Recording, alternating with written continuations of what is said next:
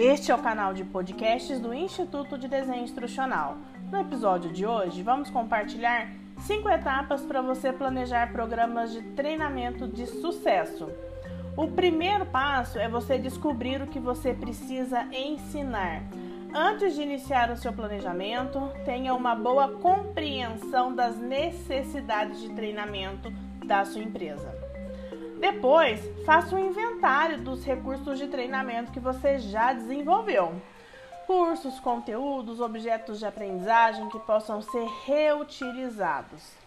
A terceira dica é obter a ajuda da gerência, o apoio para que o seu funcionário participe das ações de formação é importantíssima para garantir o engajamento. A quarta dica é integrar mecanismos de feedback. Nenhum treinamento é perfeito desde o início. Então, é importantíssimo avaliar, medir e receber o feedback todo o tempo. Monitorar é preciso. E por fim, crie um plano detalhado de treinamento de funcionários. Né? É importante, então, nos dedicar à construção desse planejamento super específico e que vai orientar todo o desenvolvimento das ações de formação.